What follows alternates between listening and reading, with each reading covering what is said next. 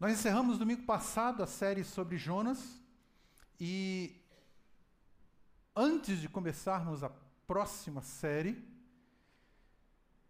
que deverá ser no livro de Tiago, nós queremos gastar esses três próximos domingos, ou esse domingo mais dois, lembrando para a igreja sobre a nossa visão que nós é, resumimos chamando três Cs, isto é, comunicar Cristo, conectar pessoas e conduzir mudanças. Normalmente, a cada ano, nós lembramos isso para a igreja.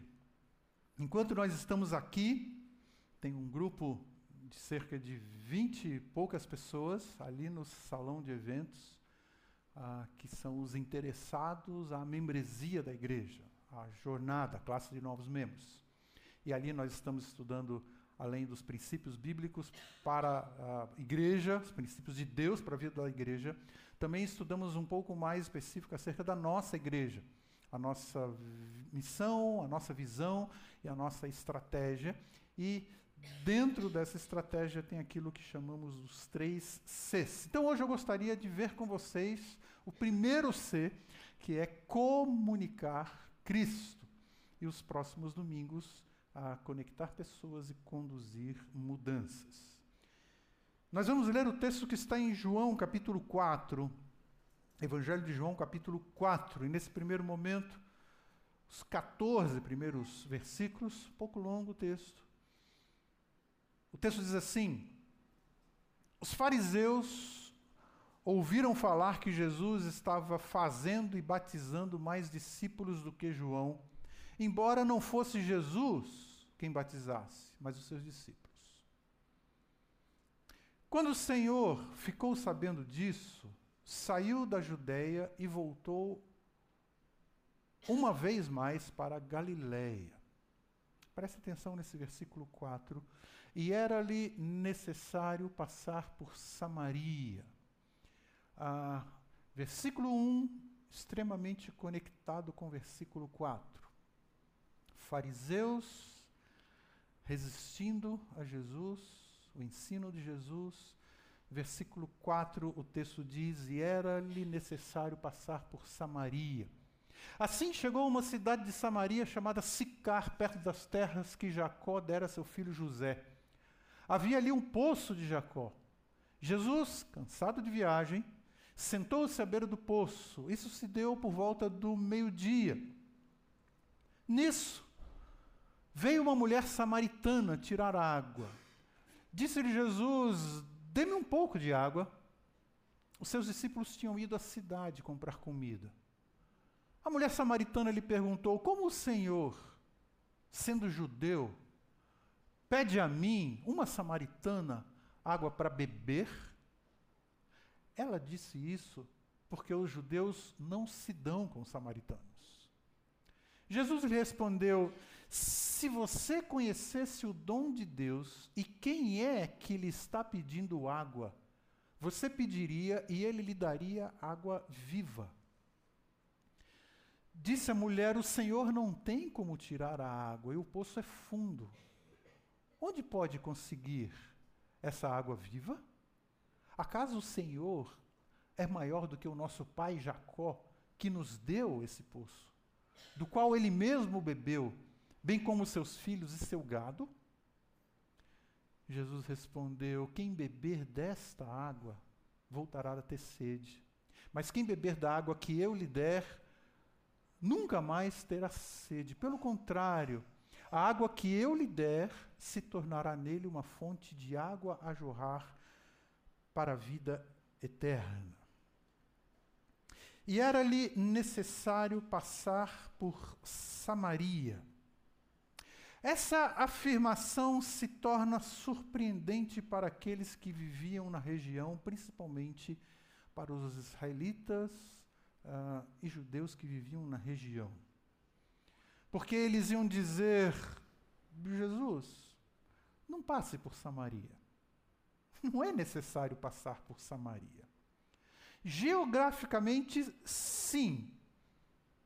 É, não atravessamos a Samaria, Jesus, em nossas viagens. Judéia Sul, Galiléia Norte, mas é, eles davam a volta pelo território de Samaria, inclusive atravessando o Jordão. Mas, pela perspectiva de Jesus, era necessário passar por Samaria. É um texto muito conhecido seu. Algumas vezes já foi ensinado aqui também. Mas há alguns aspectos nesse texto que nos ajudam a compreender ou nos ajudam a lembrar, é, principalmente porque hoje eu gostaria de olhar mais uma vez para esse texto. Primeiro aspecto: aquele poço ficava no território samaritano. E era incomum, como você pode perceber até pelas palavras daquela mulher, era incomum e até mesmo escandaloso um israelita atravessar Samaria.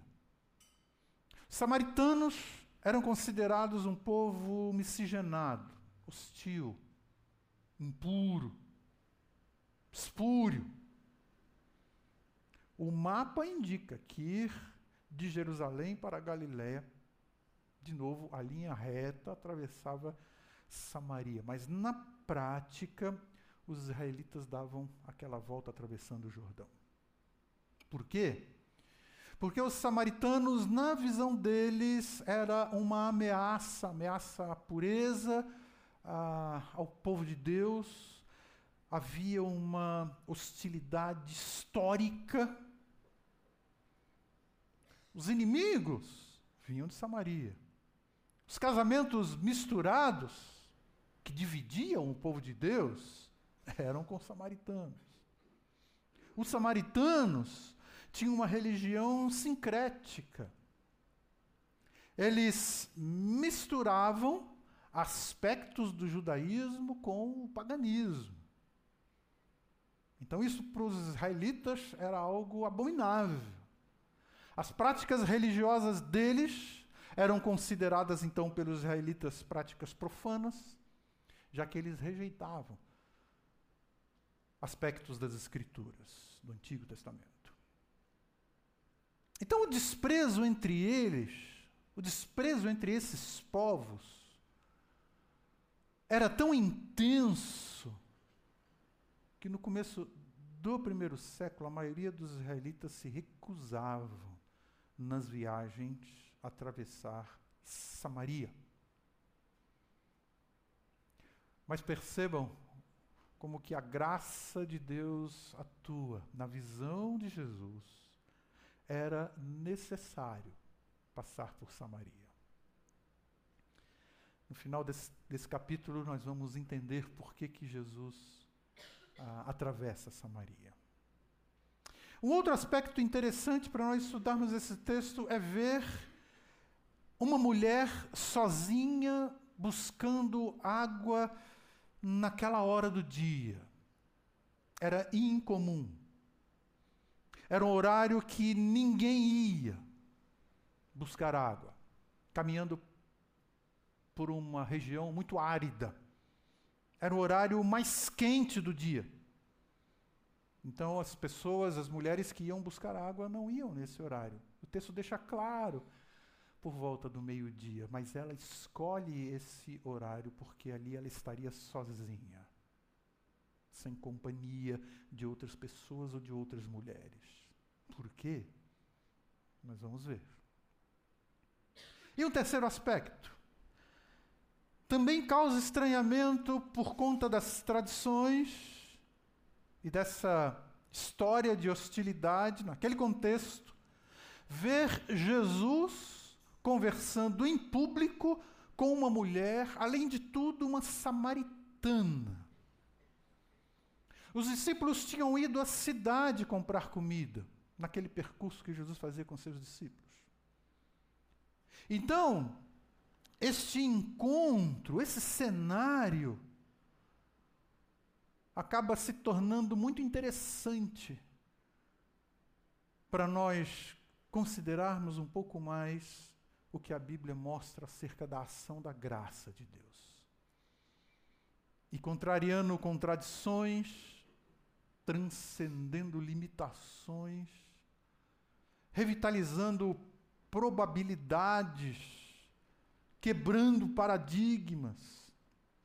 Nós visualizamos nesse texto o alcance da graça de Deus. Por isso que nesse estudo, quando estamos falando sobre comunicar Cristo, eu gostaria de considerar com vocês alguns aspectos da ação da graça de Deus quando nós levamos Cristo às pessoas ou quando nós passamos a conhecer Jesus. O que acontece conosco, o que aconteceu conosco. Então, a primeira lição que nós podemos extrair desse texto é que a graça de Deus lida com verdades transformacionais Uh, a graça de Deus confronta realidades e apresenta verdades. E por que, que eu estou falando de transformacional? Porque a ideia de transformacional está ligado à linguagem, à comunicação. E aqui há um diálogo de Jesus com uma pessoa. Vamos voltar um pouquinho aqui nos versículos 10 e 11 desse capítulo 4. Jesus está dizendo assim: Se você conhecesse o dom de Deus e quem está lhe pedindo água, você lhe traria, ou você teria pedido e ele lhe teria dado água viva. Disse a mulher: Senhor, não tem com que tirar a água, o poço é fundo, onde pode conseguir água viva? Nós podemos perceber que há pessoas que estabelecem elas mesmas barreiras para se chegarem a Deus. Eu creio que você já teve essa experiência quando você tem comunicado Jesus para as pessoas. Algumas delas começam a colocar alguns empecilhos que elas enxergam como barreiras ou como empecilhos. Algumas vezes, algumas desculpas. Outras pessoas lidam com barreiras impostas por crenças, por situações, por tradições e por pessoas, outras pessoas. A conversa de Jesus com aquela mulher iniciou-se de uma forma muito simples, de uma forma muito natural. Ah, ele pede água para beber poço era fundo, ele não tinha como tirar água, e ela estranha aquele pedido, ela estranha aquele diálogo. Afinal de contas, há barreiras estabelecidas há, há anos, barreiras relacionais, tabus quanto à religiosidade, tabus com respeito a povo e povo, a, a, a, classe social. E tudo isso impedia que pessoas do status de Jesus se aproximassem dela. Muito menos lhe dirigir a palavra. E menos ainda beber do mesmo recipiente dela, ou da água que ela ia tirar daquele poço. Ah, o comentarista, o evangelista, porque os judeus não se dão com os samaritanos. E aqui, literalmente, se nós fôssemos usar uma tradução livre, a, a ideia dessa expressão é: eles não comem juntos, porque eles não se assentam na mesma mesa. Essa é a ideia dessa expressão, não se dão eles não se assentam na mesma mesa. Eles não têm conversas harmoniosas. Eles não têm o que conversar. Mas a forma como Jesus estabelece aquele diálogo faz com que ela aceite a prosseguir aquela conversa. E parece que começa a demonstrar o interesse em saber um pouco mais sobre ele, sobre aquele assunto. Vamos seguir, versículos 13 a 15. E Jesus respondeu: Quem beber da, desta água terá sede outra vez, mas quem beber da água que eu lhe der, nunca mais terá sede, uma versão diz, nunca mais terá sede para sempre. Pelo contrário, a água que eu lhe der se tornará uma fonte de água a jorrar para a vida eterna. A mulher lhe disse: Senhor, dá-me dessa água, para que eu não tenha mais sede, para que eu não precise mais voltar aqui pegar essa água de novo. Ela começa a perceber que aquele que está ali não é um qualquer. Jesus utiliza uma linguagem que tem a ver com aquele momento, tem a ver com aquela realidade da pessoa. Isso já é um aprendizado para nós quando nós estamos comunicando Cristo uma linguagem que tem a ver com a pessoa, uma linguagem que tem a ver com, com aquela realidade daquele momento. E pela forma como ele fala, parece que ela começa a visualizar uma saída para algum problema que ela tem.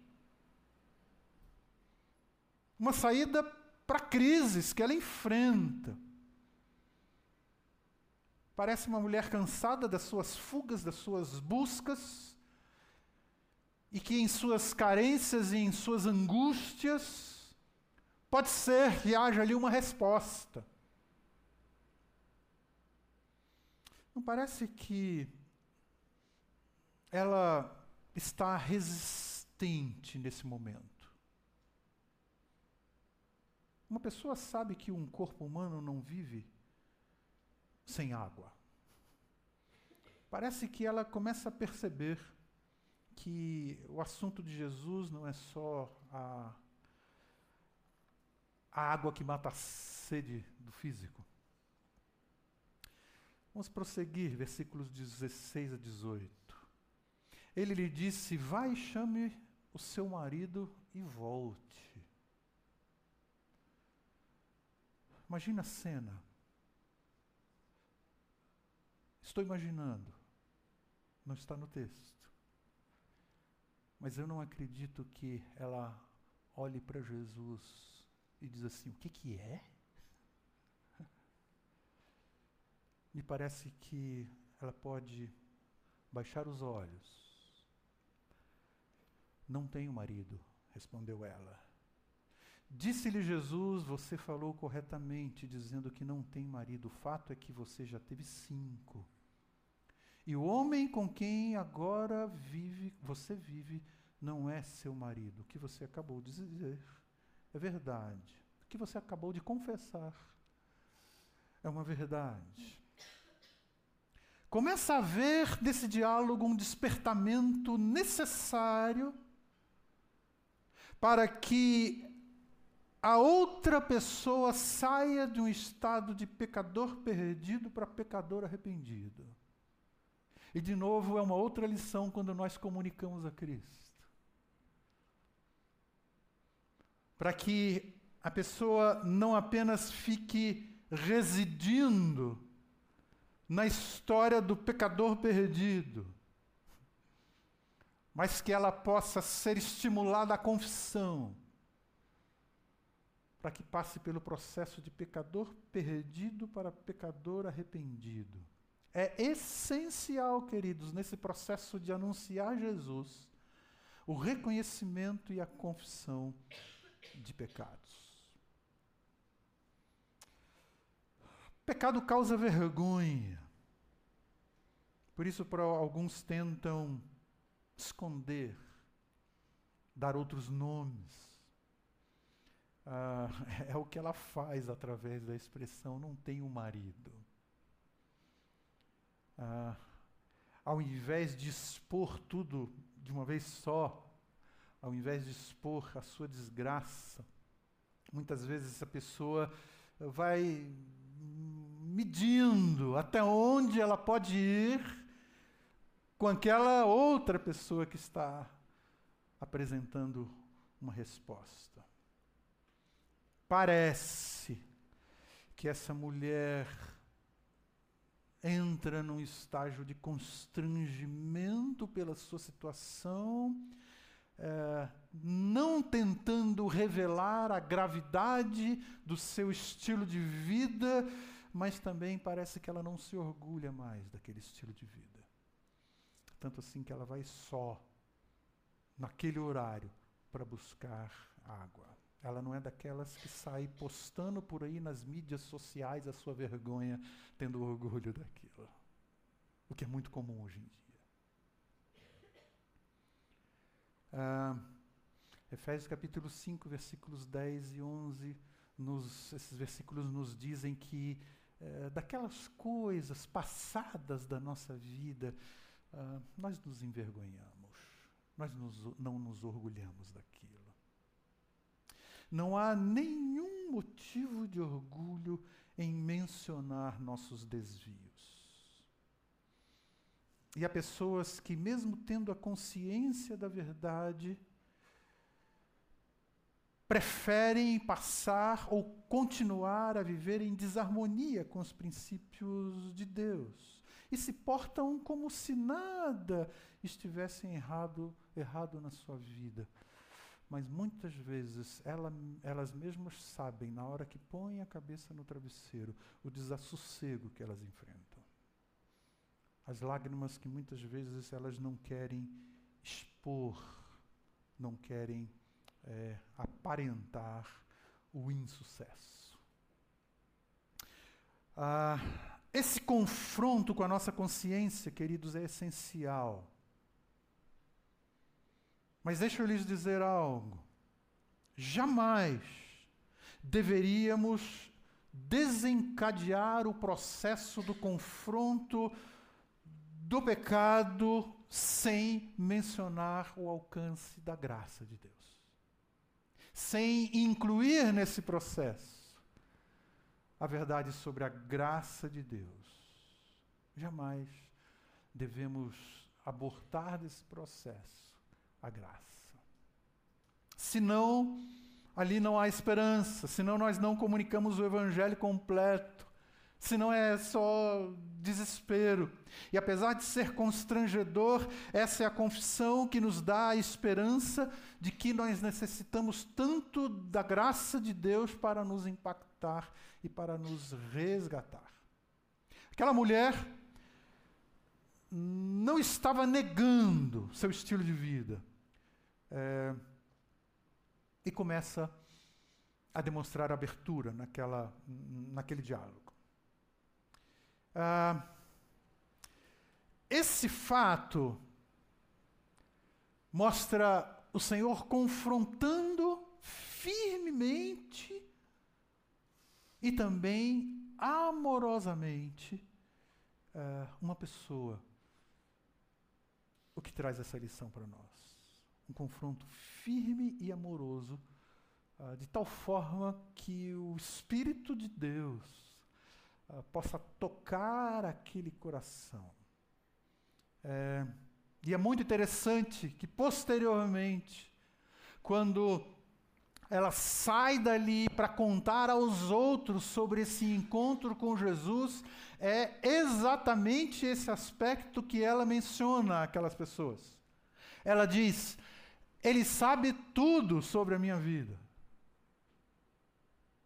Ele contou tudo sobre mim. Como era importante para ela trazer a consciência aquele estilo de vida. Deveria ser inverso, não? Deveria ser diferente. Como é que é? Ele falou tudo sobre mim. Gente, fuja dele, viu? Ele vai, ele conhece tudo de vocês, fuja dele. Ou então aquela reação que diz assim: quem que ele pensa que é? Mas tal esse impacto de firmeza e graça atinge o coração, que é exatamente isso que ela conta para as pessoas. Ele contou tudo sobre a minha vida. Deus sabe das nossas condições nos mínimos detalhes. Ah, ele, ele chega, Deus chega em cada canto da nossa vida, cada particularidade, Ele conhece. Ele quer e tem poder para alcançar e tratar cada uma dessas particularidades. Para alguns isso pode ser assustador, mas com a visão da graça, isso é encorajador porque Deus pode tratar.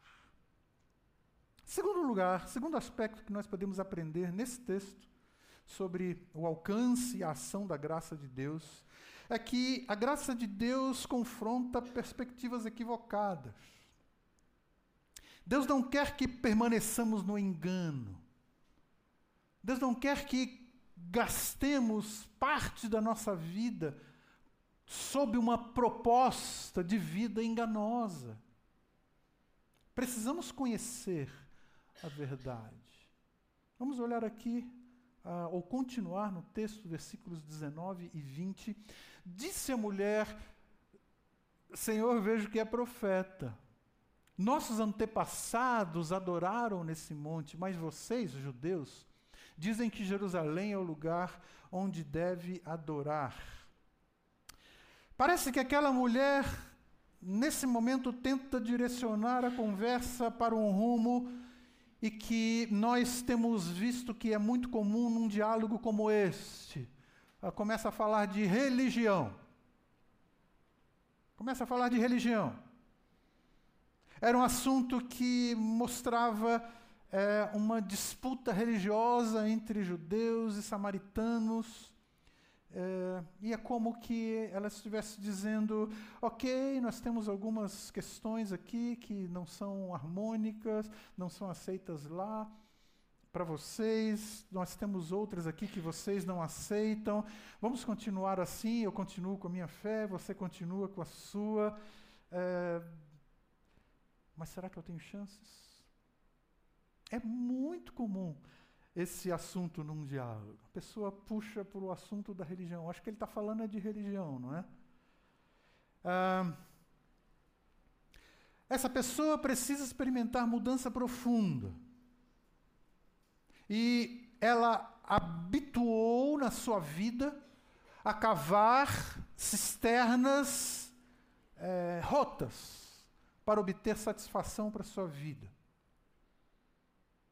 ela se enquadra naquilo que é chamado da síndrome da futilidade de vida. Ela tenta buscar em relacionamentos aquilo que não consegue encontrar de preenchimento da sua própria vida. É, na sua esfera de raciocínio, o assunto é o que eu preciso com respeito à religiosidade é pensar num modelo comportamental. O coração está chorando. Mas vamos falar um pouquinho aqui de religião.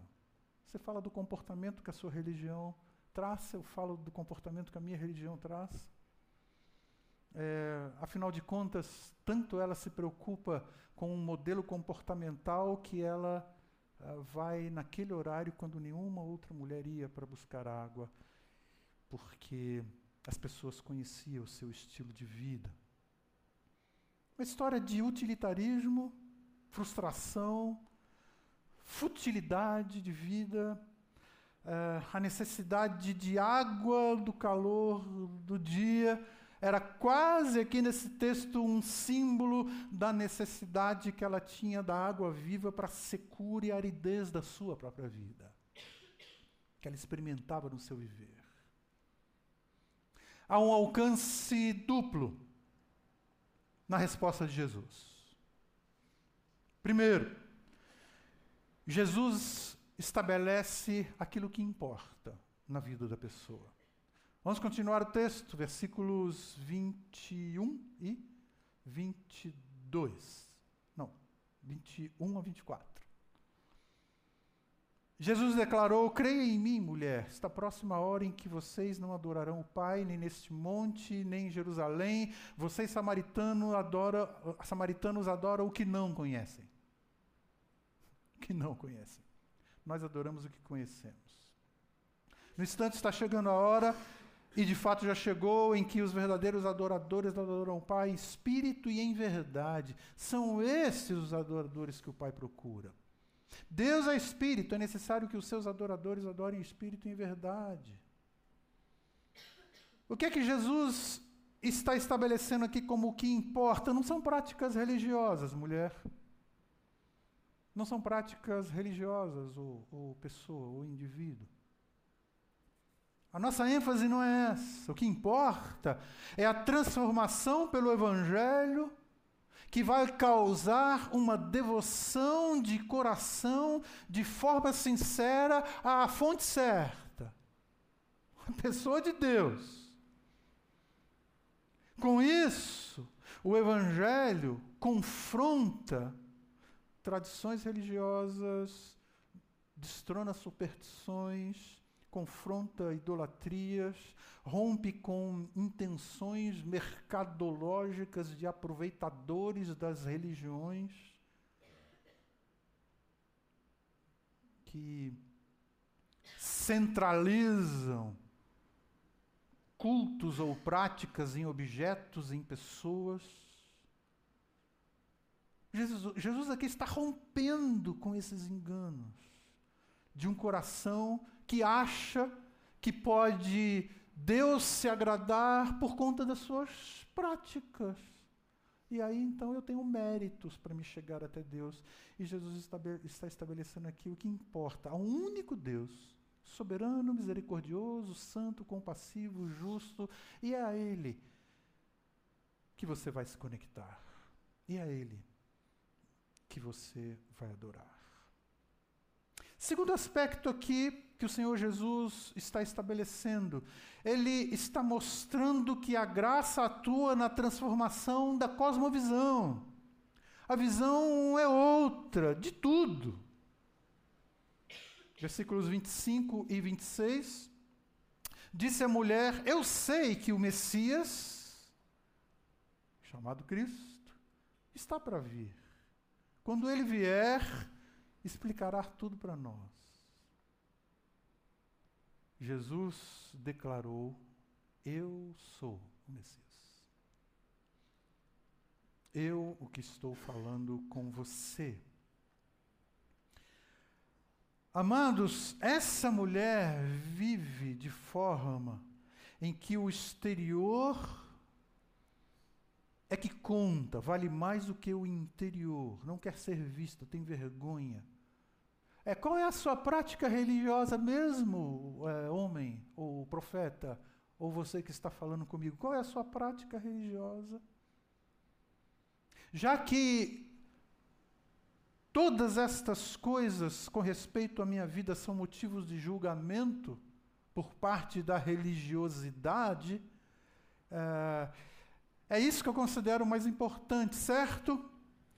Aí Jesus está apresentando uma visão diferente, uma realidade diferente. É, do que adianta se ocupar com o lugar de adoração, com a prática religiosa, é, se você não se ocupa com aquele que importa? De que adianta a ortodoxia se uh, o caminho dessa ortodoxia não leva até Deus? Se a vida está desfigurada, se no coração não há satisfação e sentido de vida. Por isso que Jesus está dizendo: Deus está à procura de adoradores com todo ser, com todo o coração. Suficientemente esse coração maleável e dócil para que o caráter de Cristo seja formado nesse coração. E ali então Jesus está é, se revelando. Eu sou o Messias. Ela começa meio que a jogar com ele. Olha, quando o Messias vier, aqui no coração, quem sabe ela está tendo uma desconfiança. Deixa eu jogar um pouco aqui. E aí Jesus se revela para ela, mas mostra uma visão totalmente diferente daquilo que importa na vida. Não são as práticas religiosas, mas é a sua conexão com Deus.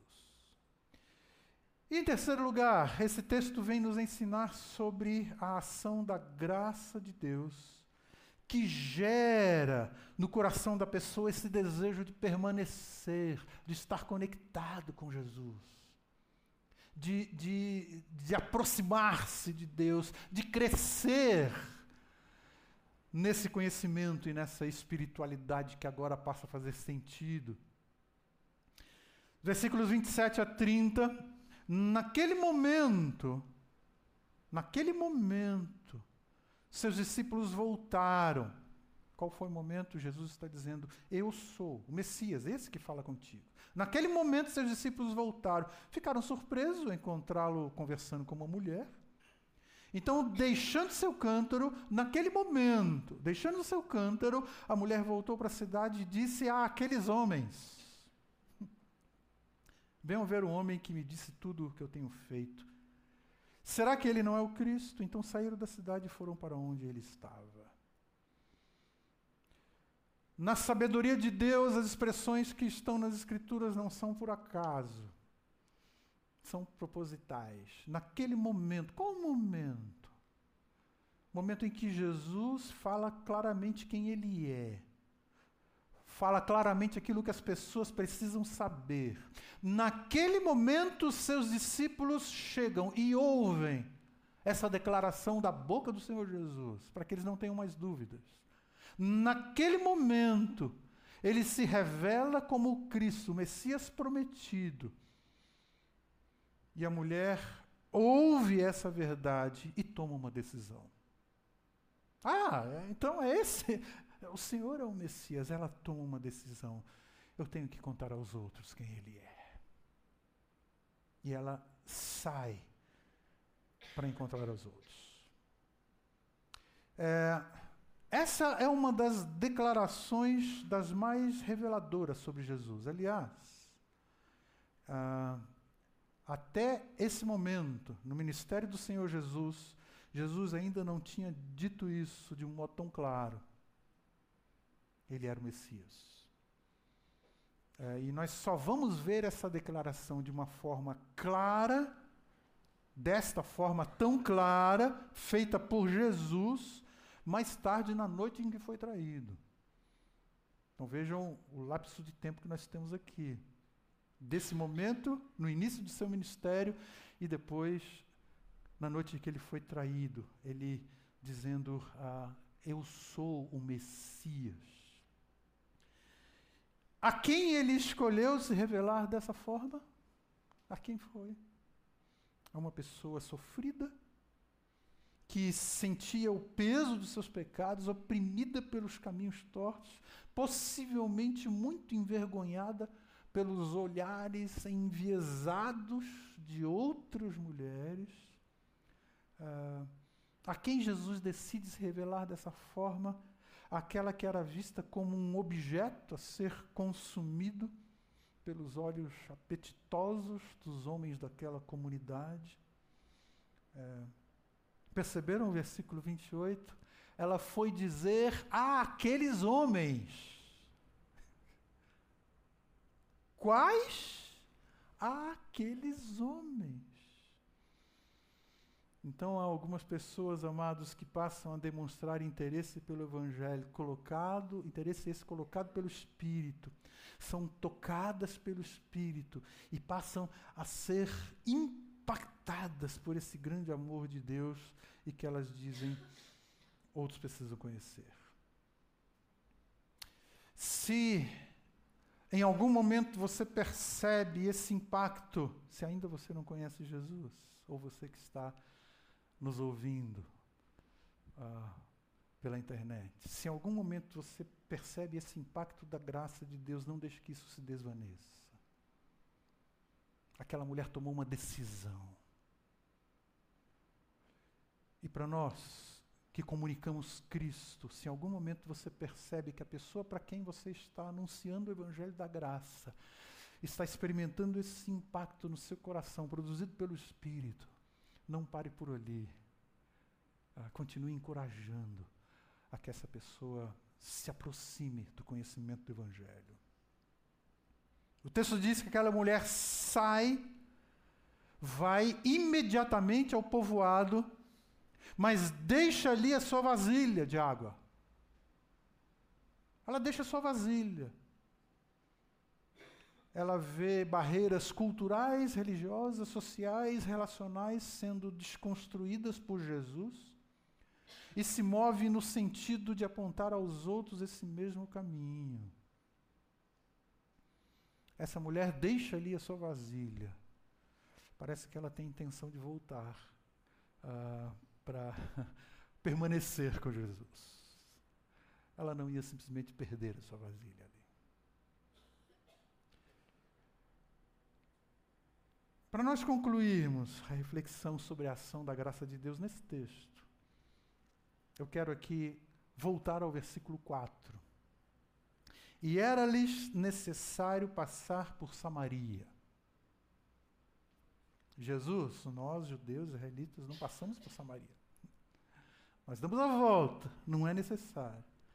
Depois de todos esses acontecimentos, aqueles samaritanos aos quais aquela mulher comunica sobre Jesus. É, Jesus então está com aqueles samaritanos, a, apresentando a graça de Deus. O que é que Jesus diz aos seus discípulos? Vocês não dizem que faltam quatro meses até a colheita? Era-lhes necessário passar por Samaria. Jesus não faz isso. O que é que nós vamos fazer entre os samaritanos? É necessário Aí depois de todos aqueles acontecimentos, Jesus mostra por que era necessário passar por Samaria. Vocês não dizem que faltam quatro meses até a colheita? Eu, porém, lhes digo: ergam os olhos, levantem os olhos, ah, tenham a visão mais ampliada, gente. Jesus está dizendo para eles. Ergam os olhos, vejam os campos, porque estão maduros para a colheita. Entenderam por que é necessário passar por Samaria? Entenderam por que é necessário ir para uh, Uricuri, Cabrobró, Pauini? Pra... Entenderam? por que é necessário ir para Faria Lima, para Berrine? Ergam os olhos. Porque os campos estão brancos para colheita. Vai haver colheita. E quem que impõe barreiras? Nós, como seres humanos, não temos direito de impor barreiras para a ação da graça de Deus. Dois aspectos para a nossa conclusão. Há um sentido missional diante da verdade, do conhecimento da verdade sobre quem é Jesus. De novo, versículo 28, 29. Então, deixando o seu cântaro, a mulher voltou à cidade e disse àqueles homens: Venham ver o homem que me disse tudo aquilo que eu tenho feito. Conhecendo Jesus, quem Ele é, não conhecendo a religião, não, Jesus, quem Ele é, nós somos motivados a comunicar Cristo. Aqueles que experimentam, vivenciam esse amor de Cristo, são aqueles que devem proclamar uh, esse amor de Deus. Uh, e de novo, queridos, Deixa eu lhes dizer, a revelação de Jesus de Nazaré como Messias prometido se torna muito clara aqui. O Jesus de Nazaré é o Deus encarnado. O Jesus de Nazaré tem sede a sua humanidade. O Messias ah, demonstra que está no controle. Tem sede, mas demonstra que está no controle, a sua divindade. Ele pede água à sua humanidade, mas é aquele que pode dar água viva, satisfação de saciar a sede do ser humano, a sua divindade.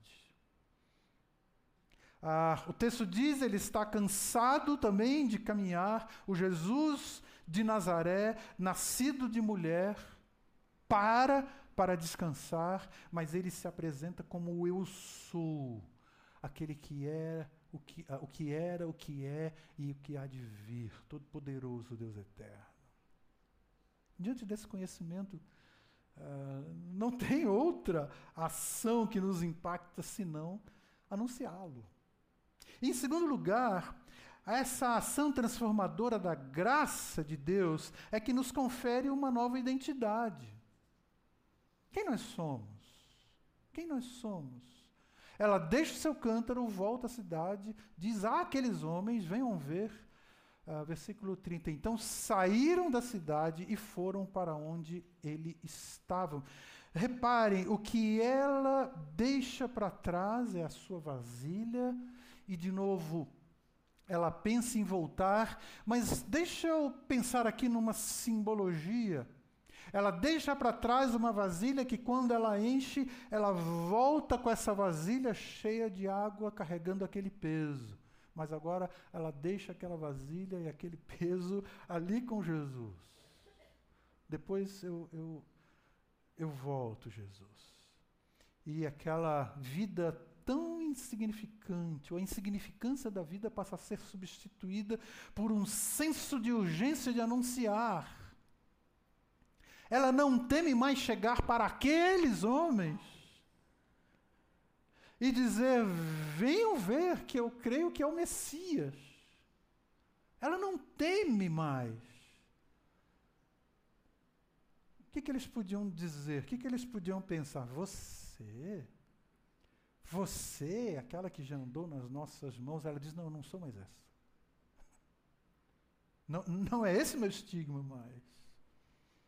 A vergonha dos seus romances atrevidos desaparece. Essa vergonha desaparece. Quem ela procura? Aqueles que ela sabe que também necessitam conhecer a verdade, ter um sentido melhor para a sua vida. Quem ela é? É aquela que teve o um encontro com Jesus. E é isso que importa para a sua identidade agora. Então isso tem duas aplicações, tanto para aqueles que vêm de uma vida também sofrida, carregada de vergonha e opressões. A identidade é que agora nos tornamos filhos. Deus nos fez filhos. E para aqueles aos quais estamos falando de Cristo, que essas pessoas possam vencer ah, essa escravidão de viver sob um lema de vida opressa, de vida estigmatizada pelo pecado. Que Deus nos capacite, amados. É por isso que comunicamos Cristo e que temos a, a comunicar Cristo como algo fundamental da nossa é, estratégia de anunciar o Evangelho da Graça. Vamos orar? Léo, por favor, pode vir.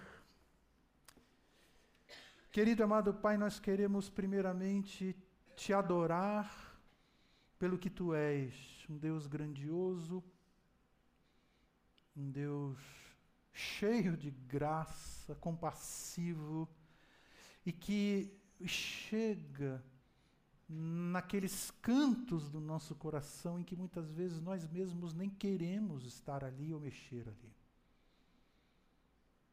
Mas nós te louvamos porque, pela visão da tua graça, isso nos confere esperança que o Senhor pode tratar, perdoar, nos restabelecer. E que a nossa motivação, ó Pai, de comunicar Cristo, seja de fato baseada na responsabilidade da nossa missão e também na consciência do quanto o sentido de vida em Cristo é que faz diferença para nós. E que o nosso coração possa estar ardendo por isso, queimando por esse desejo, Pai. Nas oportunidades que o Senhor nos der, que estejamos atentos com os nossos olhos, com a visão dos campos que necessitam conhecer a tua verdade. Aceita a nossa adoração, nosso louvor, no nome de Jesus. Amém.